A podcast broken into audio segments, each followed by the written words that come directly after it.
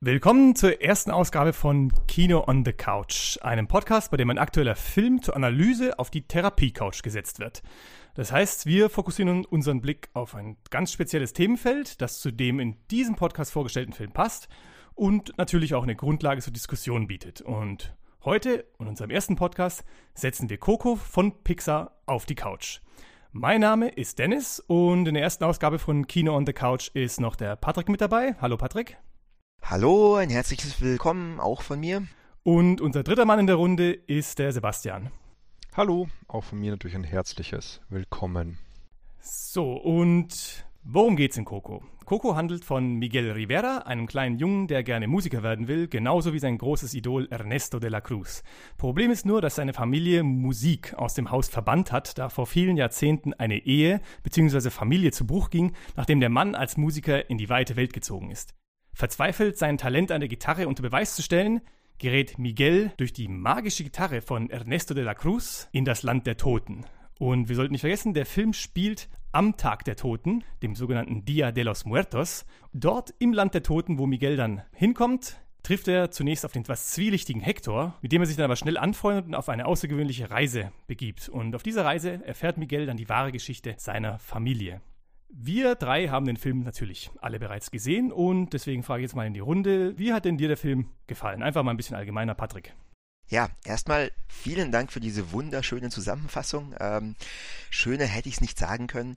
Ich fand auch den Film dementsprechend schön, weil er, wie du das schon eben sehr schön gesagt hast, einen mit auf eine Reise nimmt. Ähm, auf eine Reise in das Land der Toten. Und obwohl das das Land der Toten ist, dem man vielleicht im ersten Augenblick eher negativere Assoziationen haben mag, ist dieser Film, es ist ja nicht umsonst ein Pixar-Film, ist dieser Film und auch die Reise, die er präsentiert, sehr familienfreundlich und auch sehr farbenprächtig gestaltet. Also sehr, sehr schön anzusehen und es macht einfach Spaß. Ähm, er hat auch sehr schöne Lieder. Die Charaktere sind wunderschön gezeichnet, auch sehr schön animiert. Es gibt eine Szene, in der zum Beispiel Miguel Gitarre spielt, also es ist auch wunderbar eben mit anzusehen, wie schön auch es animiert ist, wie er die verschiedenen Akkorde greift und Gitarre spielt. Also technisch ist dieser Film ja ein, ein, ein, Meisterwerk, kann man fast schon sagen. Ich muss aber im gleichen Atemzug dazu sagen, dass man ja von Pixar mittlerweile nichts anderes ähm, gewohnt ist oder alles andere einem kleinen ähm, oder mittelgroßen Skandal gleichen würde. Also technisch auf gewohnt hohem Niveau ein Film, der Spaß macht, angesehen zu werden und der Unterhaltung für die ganze Familie darstellt. Diese familiengerechte Unterhaltung wäre auch am ehesten das, was ich dem Film, naja, nicht direkt ankreiden, aber ähm, ist auch, glaube ich, der Punkt, an dem ich mich hier am ehesten aufhängen wollen würde, weil für mich persönlich, das ist meine ganz persönliche Meinung, der Film vielleicht schon ein bisschen zu simpel, oberflächlich ähm, und von der Message, die er hat, also letzten Endes sagt er, okay, es ist wichtig, dich selbst zu verwirklichen und auch einmal über ähm, Hindernisse hinwegzusteigen und seinen eigenen Weg zu gehen und ähm, darüber dann hinaus zu seiner eigenen Identität und auch seine Herkunft in der Familie zu finden. Und eben diese Message, um es jetzt relativ kurz zu machen, ist für mich nichts wirklich Neues. Die haben wir schon in tausenden Filmen gesehen und von daher ist es ein guter Film, aber jetzt kein weltbewegender, keiner, der in, ich glaube, 20 Jahren irgendwie Kultstatus erreicht haben wird. Wenn ich das Ganze jetzt auf einen Satz zusammenfassen wollen würde, würde ich sagen, ein solider bis sehr guter Film, der Spaß macht anzusehen, ähm, aber nichts super Besonderes ist. ja, okay. wenn das Sinn macht. Stimmt nein, nein, nein, nein, das macht, das macht auf jeden, es macht auf jeden Fall Sinn. Also ähm, ich bin da auch mit meiner Meinung gar nicht so weit weg, aber ich wollte erstmal noch den Sebastian fragen, was, wie ist deine Meinung vom Film? Ja, ich glaube, ich gehe ziemlich klar mit euch beiden d'accord, nämlich auch wenn ich ein bisschen kritisch das sehen würde mit dem die Message ist bekannt, weil das stimmt zwar, aber gleichzeitig, es geht halt um die Exekution und die Ausführung von dieser Message. Und ich glaube, da brilliert der Film tatsächlich ziemlich. Ich würde auch eher es empfinden als etwas Bekanntes, was schon leider alle Personen, die über ein gewisses Alter drüber sind, 10 und aufwärts, werden wahrscheinlich die Twists und Turns von dieser Handlung schon ziemlich von Weitem weg sehen und erahnen können, aber die Ausführungen, wie dieses Land der Toten ausschaut, wie die Figuren, wie Patrick schon gemeint hätte, präsentiert werden, welche interessanten Gestiken sie machen und wie auch tatsächlich zum Beispiel die Figurenzeichnung in die Charakterbewegung reingekommen ist. Das ist sehr außergewöhnlich, vielleicht übertrieben, vielleicht ein zu starkes Wort, aber es ist zumindest sehr das Bemerkenswerteste, das sehr Schönes und das was Empfindsames. Und ich glaube, da bin ich dann dort, wo irgendwie ich den Film doch ein bisschen mehr lieb gewonnen hat, als Patrick dies getan hat, nämlich beim Gefühl. Und ich kann es gleich sagen, ich habe, wie so oft bei Pixar-Filmen, meine Augen sind feucht geworden und ich, ich habe zwar keine Kullertränen geweint, aber trotzdem war ich sehr, sehr angetan von der Abschlussszene, und grundlegend von den Figuren und wie sie miteinander umgehen. Und irgendwie das ist, glaube ich, das, was trotzdem noch ein bisschen Pixar-Charme hat und dass es trotzdem hier ein Film ist, der weit über das große Mittelfeld der Pixar-Filme drüber geht oder halt zumindest ein wenig über das große Mittelfeld der Pixar-Filme drüber geht. Nämlich, dass der Film nicht einfach nur plump daherkommt, sondern dass er vielleicht eine sehr einfache Geschichte hat, aber die mit sehr viel Herz und sehr viel Mitgefühl erzählt und seine Figuren irgendwie nie im Stich lässt und sie nie einfach ausliefert einer kalten, unbarmherzigen Welt, sondern sie wirklich umarmt für uns sozusagen oder mit, dass wir sie umarmen hm. können. Also dass wir einfach hier eine Freude haben daran, mit ihnen ja. zu weinen, mit ihnen uns zu freuen, mit ihnen, ihnen sie anzufeuern bei allem, was sie machen. Da bin ich eigentlich, ja, nein, dann bin ich eh auch deiner Meinung. Also ich hatte ursprünglich nach dem Film gedacht, dass er mir ein bisschen zu, also ich meine, ein bisschen denke ich jetzt auch immer noch, dass er mir einfach ein bisschen zu harmlos ist. Ist vielleicht, ich weiß nicht, ob das das richtige Wort ist, aber harmlos oder sagen wir mal, vielleicht so ein bisschen die Ecken und Kanten fehlen, die wir aus anderen Pixar-Filmen wie zum Beispiel Inside Out, von dem ich weiß, dass ja Patrick ein großer Fan ist, ähm, eher gesehen haben, wobei eben Coco schon auch eben einfach eine andere Richtung einschlägt und ich da wiederum auch mehr auf deiner Seite sozusagen bin, Sebastian, wenn es darum geht, dass ich tatsächlich jetzt irgendwie mit der Zeit der Film auch tatsächlich schon ein bisschen, ich meine, bei mir ist es auch schon ein bisschen länger her, als, äh, du hast ihn erst gestern gesehen. Mir ist ein bisschen länger her, dass ein bisschen wächst der Film einfach auch. Also, und tatsächlich auch ich hatte gegen Ende schon äh, leichte Tränen in den Augen. Ist wirklich schön. Pixar weiß schon, wie sie das machen. Also die beherrschen das schon. Aber ich bin auch relativ einfach im Kino dazu zu bringen, zu, zu, zu Tränen zu rennen, muss man natürlich dazu sagen.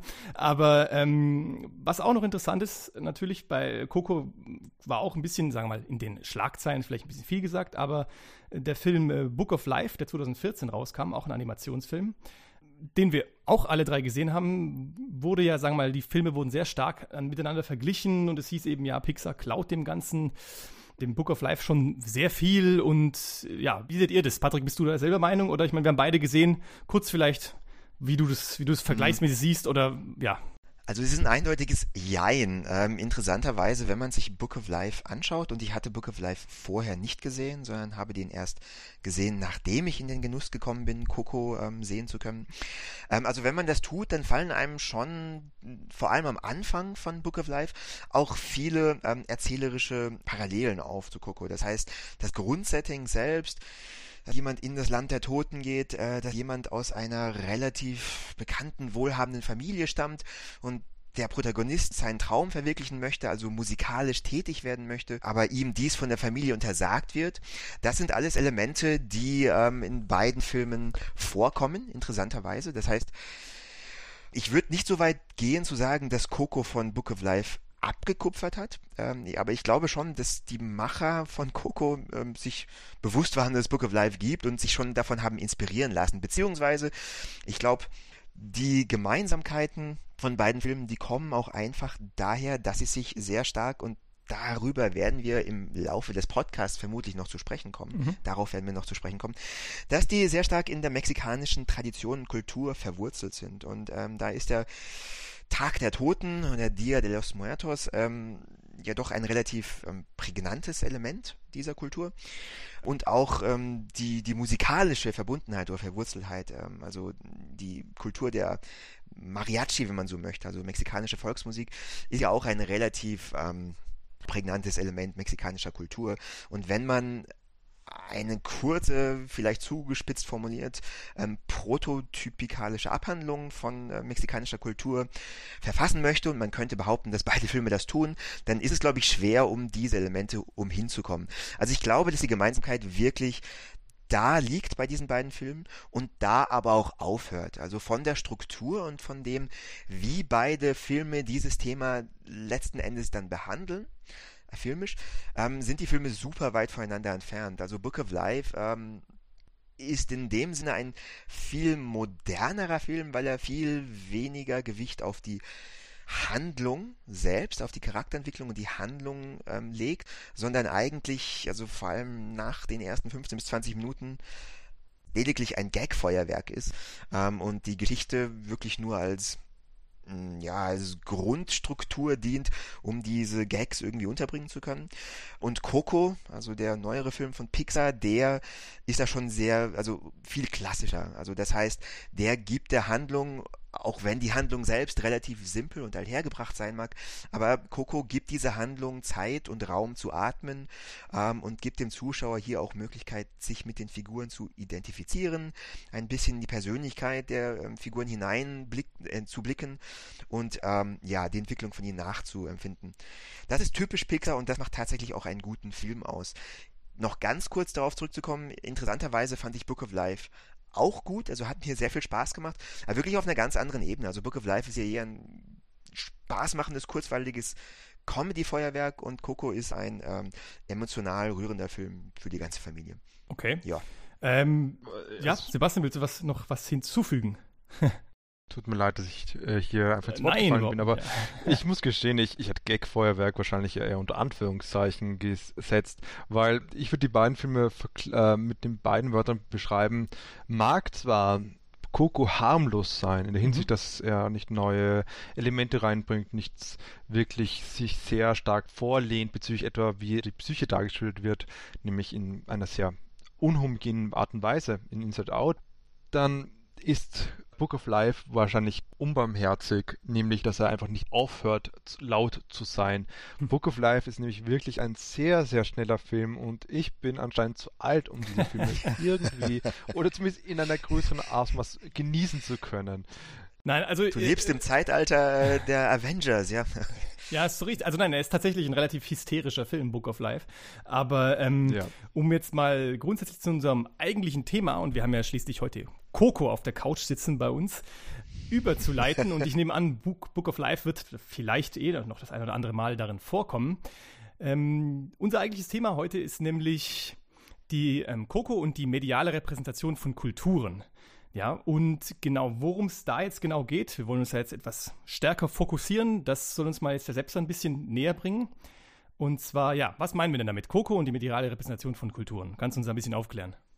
Ja, es ist sowieso jetzt schon seit einigen Zeit ein wichtiges Thema geworden in der, in der kulturellen Sphäre. Im Social Media wird man zusehend immer mehr darauf hingewiesen, dass es notwendig ist, dass Minderheiten und andere also Minderheiten in unterschiedlichen Ausmaß, also ethnischer Natur, sexueller Natur, geschlechtlicher Natur und was auch immer, äh, eine sehr große Bedeutung hat. Nämlich, dass Personen, die nicht vielleicht weiß, heterosexuell, männlich in erster Linie sind, dass diese auch in einer nicht verzerrten da da äh, Weise dargestellt werden, weil diese Repräsentation einfach das Bild, was wir von den anderen haben, großes Anführungszeichen, sehr stark einfach prägt und tatsächlich auch unseren Umgang mit den mit Personen unterschiedlichen Kulturkreisen, wenn wir jetzt bei Kulturen bleiben, einfach prägt. Also um ein banales Beispiel zu liefern, einfach die Minstrel-Shows aus dem 19. und frühen 20. Jahrhundert in den USA, wo es, wo, wo weiße Schauspieler sich mit Blackface gekleidet haben und dort Stereotype von schwarzen Personen aufgeführt haben, hat einfach maßgeblich dazu beigebracht, dass einfach Personen Schwarze als dumm, schwach, feige, barbarisch, wild gesehen haben und diese konstant diese Leute damit wirklich unter Druck gesetzt haben. Also es war eine Gewalt, die sie gefühlt haben, auf einer kulturellen Ebene, die natürlich in einer systematischen, das heißt strukturellen, das heißt, wie sie etwa in Institutionen oder sonst wo adressiert werden, gespiegelt hat oder verstärkt hat, besser gesagt. Also die beiden Seiten von verstärkt Kultur hat, ja. verstärkt, ja. Also die kulturelle Seite hat eindeutig mit dem, was, was tatsächlich passiert ist mit, mit Jim Crows und anderen Gesetzgebungselementen mhm. einfach zusammengewirkt. Und das muss man einfach hier betrachten, nämlich wie heute ethnische Minderheiten tatsächlich mehr Sichtbarkeit gewinnen in einem größeren Spektrum. Mhm. Das wollen wir heute schauen, wie es Coco geschafft hat. Und ja, wie macht das Coco denn? Da kann man doch einfach direkt fragen, wie macht das Coco, wenn man das so einfach mhm. fragen kann, genau. Ja, ähm, also äh, ganz kurz, um nochmal wirklich ganz kurz auf deinen Kommentar zurückzukommen, selbst da. Ich glaube, ähm, man muss vorsichtig sein oder muss sich bewusst sein, also ähm, wenn man hier eine Kausalität impliziert, ähm, kann man nicht einfach sagen, okay, aufgrund der medialen Repräsentation ist es dann eben zu der kulturellen ähm, Handlung gekommen, sondern ich glaube, es ist einfach ein, ein, Kreislauf. Also es ist natürlich sehr eng miteinander verwoben, aber es lässt sich schwer sagen, was vorher da war. Also deswegen glaube ich, ist es wichtig zu sagen, okay, die mediale Repräsentation verstärkt das Ganze. Das heißt, einerseits führt eine negative mediale Darstellung zu einer auch negativen kulturellen Darstellung, äh, andererseits führt aber eine negative kulturelle Handlungsweise oder, oder wenn man eh gewohnt ist, Minderheiten zu diskriminieren, dann wird es natürlich auch in den Medien anders dargestellt. Und ich glaube, was wir jetzt in den letzten fünf, zehn Jahr, äh, fünf bis zehn Jahren durchmachen, konnten oder durften, und das ist wichtig und das ist gut, dass wir es tun, ist ähm, eine erhöhte Sensibilität oder ein erhöhtes darauf kommen dafür, dass wir tatsächlich Minderheiten nicht bewusst, aber unbewusst unterdrücken oder benachteiligen. Und dieses Bewusstsein, das sich langsam hier ähm, in, das, in den Punkte des ähm, öffentlichen, der öffentlichen Aufmerksamkeit rückt, führt natürlich auch dazu, dass äh, man medial eine andere Herangehensweise ähm, wählt und da einfach auch ja mehr darauf bedacht ist, Minderheiten neutral oder, oder positiv darzustellen und sie nicht zu benachteiligen. Und ja, dementsprechend kann man natürlich auch sagen, oder, oder muss man sagen, dass Coco zumindest meiner Ansicht nach ähm, nicht irgendwie also dass, dass es schwer wird, diesem Film irgendwie Diskriminierung oder direkte Diskriminierung vorzuwerfen. Also es ist nicht so, dass irgendwie er Mexikaner als einseitig darstellt oder überhaupt ein Konstrukt der Mexikaner darstellt.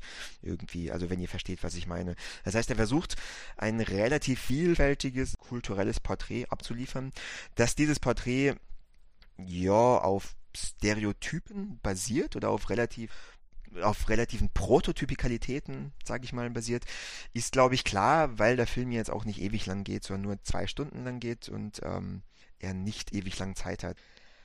Ja, so würde ich das ungefähr sehen. Das heißt, ich glaube, der Film versucht, einen, einen Einblick in typische ähm, Facetten von mexikanischer Kultur zu geben.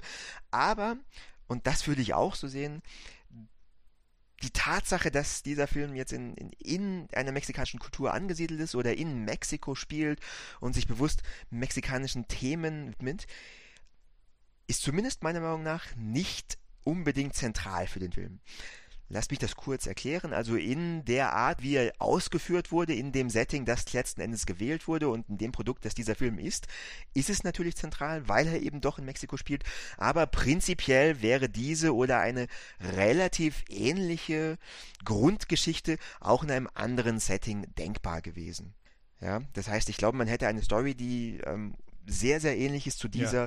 auch in einem, in einem komplett anderen Land oder Universum oder was auch immer spielen lassen können und es wäre nicht viel weniger glaubwürdig gewesen. Ähm, das heißt, das Setting könnte man sagen, ist, ja, ich will nicht sagen willkürlich gewählt, aber wenn ich sage willkürlich, ist das jetzt nicht irgendwie bewertend. Ja, aber das, was sie daraus gemacht haben, ist sehr schön. Also ich finde, dass die Ästhetik, die der Film gewählt hat, sehr, sehr schön rübergebracht worden ist und auch sehr schön ja, zu dem Bild passt, das ich von Mexiko und der Kultur habe. Und ich würde lügen, wenn ich sagen würde, dass ich nach dem Film nicht Lust hätte, irgendwie hm. nach Mexiko zu reisen und da ein paar Wochen zu verbringen, beziehungsweise nächsten November irgendwie da an Feierlichkeiten zum Tag der Toten teilzunehmen. also es ist, Patrick, macht schon Lust auf mehr. Der wirklich schöne Teil im Film ist das Land der Toten. Wie willst du das denn machen mit deiner Reise? ähm, ja, das stimmt, das wird schwierig. Aber, das heißt, aber dieses, der wirklich schöne Teil ist ja auch nicht, das ist ja auch nicht wahr, aber die ganzen. Ja, hast recht, ja. aber dieses Land der Toten, das basiert ja auf der kulturellen Darstellung vom natürlich, Tag der Toten. Ja, ja, und am Tag der Toten ziehen die Leute ja scharenweise in riesengroßen Paraden mit Totenmasken durch die Straßen und versuchen, dieses Land der Toten in das Land der Lebenden hineinzuholen. Na, das heißt, nee, klar, ich hätte Lust, daran teilzunehmen. Ja, ja. Ja, mhm. Sebastian. Also, nur ganz kurz, wegen, weil du natürlich die Kritik ist nämlich durchaus berechtigt, dass es gewisse Prototypen gibt oder Stereotypen, die mal abseits von Prototypen, Stereotypen, die jetzt aus dem mexikanischen kommen, sagen wir mal so, also im Sinne von Sachen, die äh, für uns mit Mexicanness verbunden wird und die wir dann aufgenommen haben oder die dieser Film aufnimmt und die uns halt vertraut sind, vor allem wenn wir Book of Life gesehen haben und dementsprechend hier Elemente kommen, die wiederkommen, die wir einfach mit Mexiko verbinden. Siehe die, das, die Liebe zum, zum El Mariachi oder andere Elemente, wie auch, wie etwa, wie ich, der Dia de, de los Muertos, der tatsächlich etwas ist, was man was für einen Weg bekannt ist. Das ist eines der Elemente, die wir stark verbinden mit Mexiko eigentlich. Also ich finde, das sind zwei verschiedene Stereotypen. Sie haben, oder Prototypen. Das einmal sind diese hier, die so einen klassischen Bilder von Mexiko. Und das andere sind die, die Narrativen. Ich glaube, du hast auch die Narrativen in erster Linie gemeint, wenn ich es richtig verstanden habe. Oder zumindest auch vielleicht auch beides. Ich wollte es nur mal trennen hier mal. Klar. Ja, also, Aber das. Ja. Also ganz kurz, also ganz kurz die die, mhm. die Narrative würde ich nicht spezifisch auf Mexiko zuschneiden wollen. Das heißt, die Narrative sind erzähltechnische Prototypen, wenn du so möchtest. Und ähm, die, also stilistisch, wie das Ganze dargestellt ist, das ist, sind, sind glaube ich, Mexiko-spezifische Prototypika. Also ich, Macht das Sinn? Nein, nein, ich verstehe, was du meinst. Und ich, ich, ich wollte ihm darauf hinweisen, so, ja, das stimmt. Vor allem in der Hinsicht, wenn man es auch mit der Heldenreise betrachtet von Joseph Campbell, nämlich dieser hat, ein, äh, hat versucht zu darzustellen, wie es einfach eine sehr prototypische Dar äh, Verständnis von einem Narrativ gibt, wo es zwölf Stationen durchgemacht werden und hat hat so maßgeblich die Gesellschaft oder die Kultur beeinflusst, dass er mit diesem seinem Text, das er darüber schreibt, dass zum Beispiel George Lucas sein Drehbuch von Star Wars 1 zu 1 danach gestaltet hat, etwa. Star Wars also, 1 meinst du jetzt Episode 4 oder Episode 1? Episode 4. Okay. Äh, New Hope, tut mir leid. Das war natürlich sehr. Sagen, ja. ja, stimmt natürlich. Aber er hat es natürlich sehr stark strukturalistisch gesehen, im Sinne von in allen Kulturen kommt das vor, was problematisch ist. Egal. Aber, du, aber ist, äh, ist es nicht ein Rückruf auf alte griechische ähm, Theorie des Dramas? Äh, Verstehe ich dich richtig? Campbell hat sowas drinnen. Campbell hat einfach verwiesen auf unterschiedliche Mythen und Erzählungen, die halt seiner Meinung nach immer nach demselben Muster verlaufen. Und das ist so etwas Strukturalistisches eigentlich, nämlich zu schauen, wo gibt es gesellschaftlich ein Grundmuster, so ähnlich wie es etwa Jung gemacht hat, im Zusammenhang mit den Stereotypen, die in allen Kulturen vorkommen. Aber ich persönlich sehe das etwas bisschen problematischer und es gibt viel stärkere Nuancen hier oder Unterschiede. Aber ohne dass das, äh, nur eine Frage, kann man das ganz kurz in ein, zwei Sätzen umreißen, aus Neugierde? Die zwölf Stationen, zum Beispiel, dass es einen Ruf, also ich kann sie nicht auswendig, aber so, sowas wie, es gibt einen Ruf des Helden, der Heldin, meistens bei Campbell eher männlich kodiert, nach dem Abenteuer und da kommt dann ein Mentor daher, der ihm führt über dieses, zu diesem Abenteuer und er überschreitet eine Schwelle. Das ist die dritte Stufe oder so in Richtung. Und wenn man es jetzt vergleicht mit Star Wars etwa, der erste Ruf ist das, dass er die R2D2 bekommt und C3PO. Der zweite Punkt ist, dass er mhm. Obi-Wan trifft. Und der dritte Punkt ist, dass seine Familie stirbt und er hat die Schwelle überschritten. Er muss nun auf diese Reise gehen. Und im Weiterverlauf verliert er auch, das ist auch einer der wichtigen Punkte, zum Beispiel diesen, diesen Mentor. Und wir können tatsächlich, wenn wir nur diese Punkte, diese kleinen Punkte jetzt uns überlegen, die kann man sich auf Coco projizieren, mhm. auch wenn der Mentor nicht stirbt per se, sondern was anderes passiert. Also wenn wir, ohne es zu sehr zu spoilern, wenn wir sagen, dass sich hinter dem, dem Idol oder dem Mentor ein anderes, ein anderes Gesicht offenbart, was nicht das eigentlich ist und dadurch eben diese Mentorenrolle er verliert eigentlich. Weil Versteh, verstehst du, was ich meine? Oder versteht ihr, was ich meine? Ja, ja, ich verstehe. Ah, ich habe mich nur gerade gefragt, also ich möchte jetzt auch nicht allzu viel spoilern, aber wer deiner Ansicht nach der Mentor ist dann? Also du sprichst mhm. jetzt von Ernesto de la Cruz. Das stimmt natürlich. Also de facto könnte man hier sehen, dass es eine doppelte Mentorenfunktion gibt. Oder wir können so sehen, dass de la Cruz eigentlich die Rolle der Prinzessin Lea übernimmt. Nämlich etwas enticing, ein Idol, wo, wo das das Ziel der ganzen Reise. Könnte man auch sehen eigentlich. Also was auch, glaube ich, ein Teil der Heldenreise ist. Aber wie gesagt, äh, ist lange her. Aber ich finde nur interessant, also du hast auf jeden ich, ich stimme dir nur damit zu, weil wir können diese Hürden über, die, die Hürde, die überschritten wird, die wortwörtlich überschritten wird in Coco, zum Beispiel sehr gut verwenden, um über Coco zu sprechen, nämlich zum Beispiel, dass die, die Brücke ins Reich der Toten überschritten mhm. wird und dass er nun auf diese Reise gehen muss. Oder er kann, er kann zurückgehen und dann seine Liebe zur Musik beenden oder er muss weitergehen und damit seine und damit die Familie und alles weitere, was ihn ausmacht, für immer verändern. Das heißt, wir können durchaus mit, mit so einem Konzept hier rangehen und sagen, es stimmt, hier gibt etwas sehr Archetypisches drinnen, was wir auch in anderen Kulturen haben.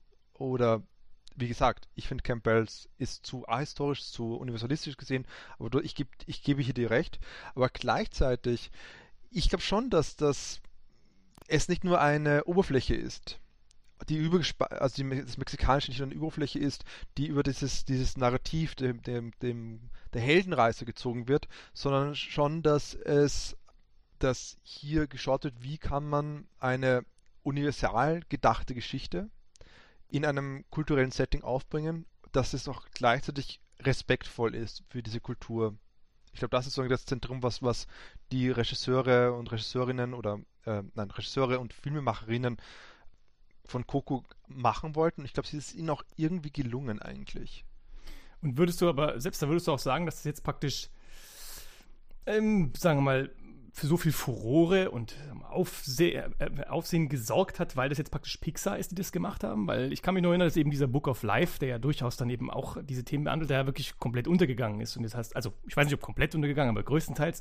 Und Pixar jetzt ja schon eben diese, äh, ich weiß nicht, also natürlich Pixar ist Pixar, Pixar ist bekannt und Pixar durchläuft ja mit den einzelnen Filmen auch immer wieder, sagen wir mal, gewisse Minoritäten oder gewisse Thematiken, die ein bisschen schwerer zu behandeln, ohne dass man eben irgendjemanden an irgendeiner Seite sozusagen in ähm, äh, sozusagen falsch trifft. Aber würdest du sagen, das ist praktisch eine äh, Aufgabe, die sich Pixar jetzt angenommen hat? Also verstehst du, was ich meine? So warum jetzt? Also warum ist es jetzt so, ja? Dennis, kann ich ganz kurz dazu was sagen? Ich glaube, ein, ein kleiner Unterschied, den man zwischen diesen beiden Filmen ähm, ziehen muss, ist, ja. wenn mich nicht alles täuscht, ähm, dass ähm, Book of Life ja eine US-amerikanische und mexikanische oder spanische Co-Produktion war. Das heißt, der originär auch ähm, spanisch-mexikanisch war und, und Pixar ja schon von, von der Produktion her US-amerikanisch ist. Das heißt eigentlich ähm, ein Fokus auf ein anderes Land wirft, als das aus dem äh, die ursprüngliche Idee oder die ursprünglichen Produzenten des Films und die Schöpfer des Films kommen. Natürlich hat man dann ein ähm, mexikanisches Cast großteils gewählt, aber ich glaube, das ist ähm, ein zentraler Punkt, der da einen Unterschied macht, oder? Ja, es ist, es ist ja auch nicht nur ein Cast, also bei, bei, beim Pixar-Film ist tatsächlich auch der so gut wie die gesamte Crew, also das, ich will jetzt nicht 100% sagen, aber sehr, sehr viel der Crew sind alle ähm, Mexikaner oder haben einen, ähm, ähm, ja, wie soll ich sagen, südamerikanischen Hintergrund. Deswegen ähm, ist da wahrscheinlich schon der Unterschied allein schon auch bei den eben, bei den Sprechern natürlich im Vordergrund. Aber ja, selbst da wolltest du gerade was sagen, oder? Ich glaube, das ist ein bisschen zu einfach, diese klare Trennung zu ziehen zwischen den beiden Filmen und das als, als Grund heranzuziehen, weil tatsächlich Book of Life keine US- mexikanische Co-Produktion ist, sondern eine US-amerikanische Co-Produktion und nichts weiter. Es ist tatsächlich, tatsächlich? ja, okay. das, der große Unterschied ist, und das muss man natürlich hervorheben, dass wesentlich zentralere Punkte von der Produktion im Sinne von hierarchisch gesehen äh, wichtigere Punkte, Positionen von Lateinamerikanerinnen und Lateinamerikanern oder US-Amerikaner mit und Amerikanerinnen mit einem Hintergrund aus diesen Regionen in zentralen Positionen waren, wie zum Beispiel, dass der Regisseur der Jorge R. Gutierrez mhm. äh, zum Beispiel hier Regie und, und Writing äh, und die Drehbücher vernommen hatte und bei Coco zwar auch der Co-Regisseur ein, einen lateinamerikanischen Hintergrund hat, aber äh, Adrian Molina, dieser erst in nach und nach reingekommen ist in die Position des Co-Regisseurs und ursprünglich eigentlich nur ein weißer Regisseur hier die Re Rolle übernommen hatte. Und bei wieder ne, Book of Life, das ist ja bekannt, zum Beispiel, dass Guillermo del Toro als Produzent überall drauf gestanden ist, auch wenn das eher wahrscheinlich eine Werbestrategie mhm. war. Aber ich glaube, das ist so dass der Unterschied hier groß. Wo, wo sind die Personen, die eben eher mit dem Hintergrund, ja. äh, in welchen Positionen stecken ja. die? Und ich glaube, das ist tatsächlich bei Coco aufgrund der Pixar-Struktur weniger hoch oben, aber bemüht, dass es trotzdem durchaus einen, einen heterogenen eine heterogene Crew hat, wo man auch in anderen Schlüsselpositionen äh, Personen mit lateinamerikanischem Hintergrund einbezieht. Genau, also das heißt, was ich damit zum Ausdruck bringen wollte, ist, Book of Life hat, kommuniziert quasi, okay, wir machen einen Film über uns oder über einen Hintergrund, aus dem wir selbst kommen. Das heißt, wir zählen von plakativ gesagt uns, den Mexikanern, klingt plakativer, als es sein soll. Aber Pixar ist quasi, okay, wir erzählen einen Film über diese andere Kultur, die mexikanische Kultur, aber wir versuchen natürlich, das möglichst authentisch zu machen und holen deswegen so viel Leute wie möglich, die diesem Hintergrund entstammen, mit an Bord. Aber trotzdem die grundlegende Perspektive, aus der das entstanden ist, so wirkt es jedenfalls auf mich, ist eine andere. Also das wollte ich damit auch zum Ausdruck bringen. Stimme ich dir zu, vollkommen. Also das Gefühl habe ich irgendwo auch, und so wurde es mir auch irgendwie vermittelt von der Werbestrategie, hatte ich das den Eindruck gehabt. Vor allem, wenn man bedenkt, also ich weiß nicht, ob ihr das mitbekommen habt, dass Disney versucht, die, die Dia de las Muertos zu trademarken. Und man, man merkt einfach, äh, wie das stark für Furore gesorgt hat, international. Dass Aber wie ist das denn überhaupt möglich? Also es ist ja eh nicht möglich. Also sie wollten halt Trademarken wahrscheinlich für, wahrscheinlich, weil es ursprünglich sollte Coco Dia de las Muertos heißen. Und das ah, wollte okay. Disney halt trademarken, damit kein anderer Film oder vielleicht kein anderes Bücher oder was auch immer, in welchem Umfeld das ist, also Paratext zum Film, sich so nennen können. Und das ist so stark backfire, dass, glaube ich, deshalb noch stärker äh, man sich Beraterinnen und Berater geholt hat aus eben der lateinamerikanischen Community, um zu sagen, nee, nee, wir sind eh, wir sind eh voll respektvoll, keine mhm. Sorge. Und ich, mhm. ich habe irgendwie, das ist schon so ein Punkt, der interessant ist hier, weil ich habe das konstant auch im Gefühl, immer, immer wenn ich das diese, von diesem Film höre, dass diese respektvolle Sache, äh, diese Respekt vor der anderen Kultur sollte irgendwie in den Vordergrund gerückt werden, seitens Disney sozusagen, damit, wenn sie die Aussagen kontrollieren. Und das hat man vor allem gehabt im, im Pressekit auch ein wenig, den, den wir alle bekommen haben. Da sind die ersten zwei Seiten, war es eigentlich sehr stark nämlich davon geprägt und die nächsten 30 Seiten auch eigentlich. Also das ist interessant, dass, dass der Film versucht sich sehr stark als respektvoll darzustellen. Heißt das äh, an euch beide gerichtet oder von meiner Seite auch, ist ja ganz interessant eben. Findet ihr denn, dass die äh, kulturelle Repräsentation, die jetzt Pixar oder halt Disney Pixar mit Coco bringt, dass das irgendwie dann trotzdem auch heutzutage dann irgendwie diesen faden Beigeschmack kriegt von, na, vielleicht will Pixar ja auch nur einfach den mexikanischen Markt erobern. Schließlich hat der Film ja wirklich, wirklich massiv eingespielt dort. Ich meine, kann man das heute noch machen ohne diesen Beigeschmack oder muss sich das Pixar schon auch gefallen lassen, weil sie eben auch in gewisser Weise Weise so offensichtlich in die, wir machen alles so schön und respektvoll in den Vordergrund rücken. Hm, von mir persönlich, und vielleicht sehe ich das zu unkritisch, aber von mir persönlich ähm, würde da ein ganz klares Ja, natürlich ist das in Ordnung kommen. Ich finde es vollkommen in Ordnung, ein Bild über eine andere Kultur zu zeichnen, wenn man das ähm, so unvoreingenommen, objektiv und authentisch und respektvoll wie möglich versucht, dann spricht meiner Meinung nach eigentlich nichts dagegen, weil äh, also wenn wir in den, an den Punkt kommen, wo wir sagen, ähm, nein, man darf eigentlich nicht mehr über andere Kulturen reden oder man darf andere Kulturen nicht mehr darstellen oder es nicht mehr versuchen, da finde ich, gelangen wir relativ schnell an einen Punkt, der, ja, der an Absurdität grenzt irgendwo. Also von meiner ähm, Ansicht her, vor allem auch, weil Pixar versucht hat, da respektvoll vorzugehen ähm, und weil der Film auch Lust auf mehr macht. Also ich glaube, wenn man den Film schaut, dann bekommt man ja irgendwie Lust, ja nach Mexiko zu fliegen und sich mit der Materie auseinanderzusetzen, ja, oder denkt jetzt nicht, ja. okay, die blöden Mexikaner.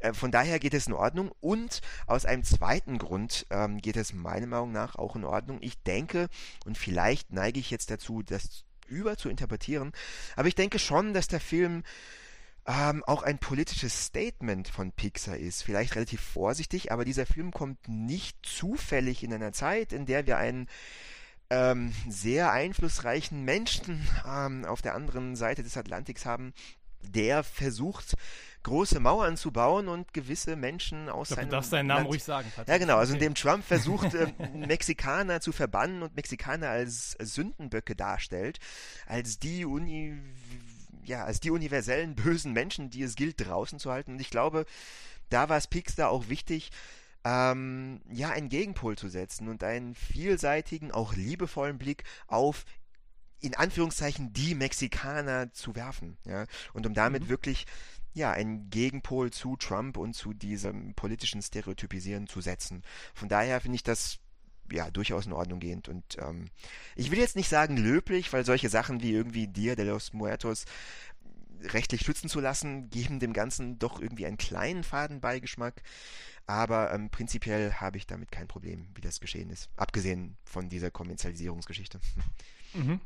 Die wir noch ähm. besprochen haben. Sehr gut. Ja, ja nee, ich meine, im Endeffekt, nein, im Endeffekt kann die ja durchaus jetzt noch mit reinkommen. Ja, wir, nein, haben, eh, eh, wir wollen eh. natürlich jetzt nicht mehr allzu lange, wir wollen bald mal schon auch zum Ende kommen äh, von oh. unserer ersten Ausgabe, aber Äh, grundsätzlich, äh, ja, du kannst es jetzt gerne noch äh, irgendwie einbinden, Sebastian, oder halt äh, auch noch das, was ich gerade Patrick gefragt habe, irgendwie kommentieren? Ich, ich würde äh, sagen, äh, es ist so eine doppelte Seite einfach. Also wir haben A, genau das. Es ist grundsätzlich einfach wichtig, äh, dass wir hier eine dass unsere Repräsentationen von unterschiedlichen Personen einfach erweitern. Dass nicht einfach, keine Ahnung, 90% der Filme, die es gibt, in, aus den USA kommen und die auch zu uns einfach weiterdringen, weil einfach USA die größte Filmmarkt für Europa ist, dass diese 90% von weißen Personen handeln und weitere 60% davon, oder also 60% von insgesamt von weißen männlichen heterosexuellen Personen handeln. Also ich finde es ich immer schön, einfach hier dieses Spektrum zu erweitern und einfach hier mehr zu erfahren und mehr zu sehen. Und eben,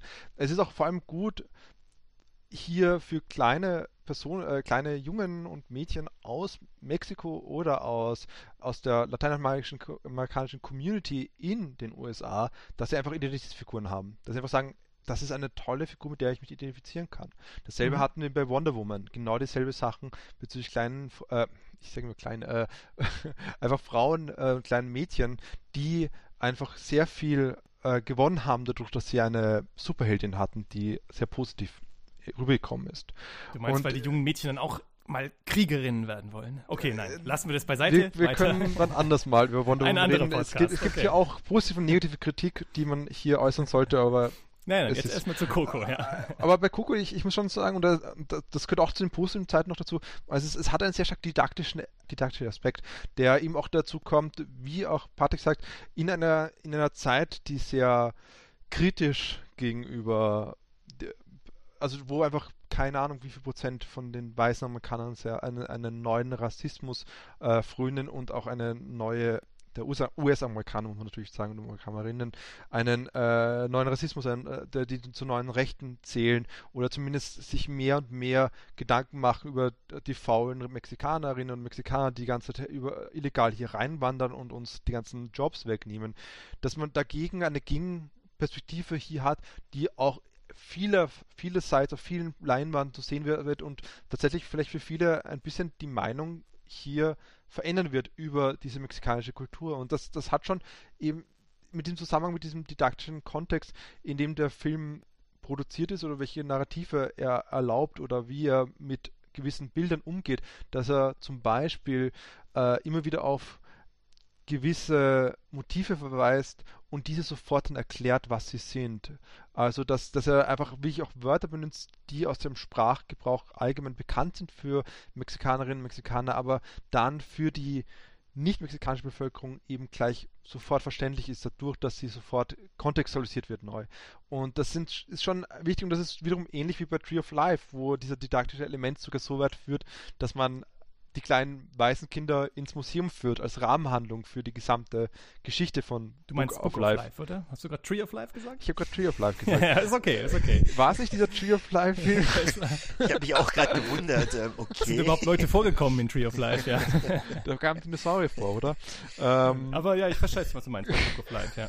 Gleichzeitig sollte man aber trotzdem, glaube ich, zumindest eine Kritik äußern dürfen oder zumindest Kritik im Sinne von, darauf aufmerksam machen, dass, wie Patrick auch schon gesagt hat, es hier auch um Bilder sind, die ein wenig prototypisch sind, die ein wenig stereotyp sind, die vielleicht nicht ganz genau, die, die, äh, die vielleicht auch ein verschöntes Bild von der Kultur wiedergeben und nicht ganz genau die tatsächlichen Alltag äh, von Mexiko wiedergeben oder beziehungsweise eine sehr klare leicht verdaulichen Alltag von Mexiko wiedergeben. Ich meine natürlich nicht, dass jeder Animationsfilm gleich ein Drama sein muss, das meine ich natürlich nicht, aber es ist sehr bezeichnend, dass Dios de la Mortes, Mortes Entschuldigung, äh, wieder benutzt wird bei beiden größeren Filmen, die über äh, Mexiko handeln, weil das einfach der schönste und spektakulärste Tag ist, der spektakulärste Feiertag ist, der irgendwie ein bisschen was Exotisches hat, auch für ja. die weißen US-Amerikaner und auch für uns natürlich. Ja. Also das muss man schon sagen, das ist etwas sehr Spektakuläres, mit dem wir uns, die, die den meisten noch kennen, weil er so weil es so antithetisch ist zu dem, wie wir mit unserem Totenkult umgehen. Das sind sozusagen ganz unterschiedliche Zugänge zum Totenkult und es ist auch ein, ein sehr schöner Zugang zum Totenkult, muss man sagen. Das heißt, da sollte man schon so ein bisschen schauen, aha, da wird auch wieder ein bisschen was gewisses Spektrum nur dargestellt von der mexikanischen Kultur und dazu ange äh, anhängend Pixar ist halt ein Boys Club irgendwie und ein weißer Boys Club in erster Linie, wie wir leider heute äh, in letzter Zeit auch immer wieder gehört haben mit John Lasseters Alleg äh, Allegations bezüglich mhm. sexueller Gewalt oder besser gesagt sexueller Belästigung. Belästigung ist richtig. Und man muss hier sagen, Rashida Jones, die, äh, die eine, äh, äh, eine Woman of Color ist, hat zum Beispiel kritisiert, dass eigentlich hat, hat sich von Pixar wieder getrennt, nachdem sie, glaube ich, für Toy Story 4 angestellt war. Und nicht unbedingt, weil sie selbst diese sexuelle Belästigung erfahren hatte, aber weil sie der Meinung war, dass hier eine sehr spezifische Sichtweise auf die Dinge reproduziert worden ist und nicht die ganz klar gekommen ist mit ihrer. Und Brenda Chapman, die vorige weibliche Regisseurin bei Pixar, die für Brave angestellt worden ist, wurde auch gekappt. Also irgendwie, da muss man schon sagen, dass das sind ähm, es ist ein sehr stark weißer, männlicher Club, der hier immer wieder die Filmemacherinnen sind und die, die wichtigsten Brain Trusts von Pixar sitzen. Und mhm. das kann man schon kritisch auch betrachten und man sollte schon ziemlich schauen, was wird noch kommen und, und wie sehr zum Beispiel jetzt äh, Adrian Molina zum Beispiel mehr und mehr hier wichtig wird, weil er jetzt auch ein Co-Regisseur war und ich glaube, das ja. ist schon ein wichtiger Schritt bei Pixar, wenn man mal zum Regisseur-Titel bekommt, dass man langsam hier in diesem Inner Circle ist. Das heißt, man sollte beides sehen, glaube ich. Also Repräsentation ja. ist wichtig, aber gleichzeitig ganz unkritisch sollte man es nicht belassen. Das ist doch eigentlich, eigentlich ein ganz nettes äh, oder schönes ähm, Endwort von Sepster. Außer natürlich, also einer von euch beiden will noch irgendwas Essentielles sagen, sonst würde ich langsam mal zum Ende kommen. Nein, es gibt natürlich noch viel zu sagen. Natürlich, natürlich. Aber wir, aber haben, wir genau. also ich, ich stimme dem zu und finde es ganz in Ordnung, es dabei zu belassen. Ähm, ja, ich meine, vielleicht noch ganz kurz, dass, also, dass der Film eine romantisierende Sichtweise und keine, ja, sehr realitätsgetreue Sichtweise in dem Sinne liefert, ist, glaube ich, klar, weil es immer noch ein Film für die ganze Familie, beziehungsweise vorrangig auch für Kinder ist. Das heißt, wenn man ein realistisches Bild äh, von Mexiko bekommen will, dann muss man sich auch Sicario danach anschauen oder sowas. Nee, okay. Ähm, nee, also ich Na, glaube, ja, ja, ja, nee, ich glaube, das Thema, wieder. ist klar und ist der Materie geschuldet und ist in diesem Zusammenhang ähm, auch durchaus in Ordnung.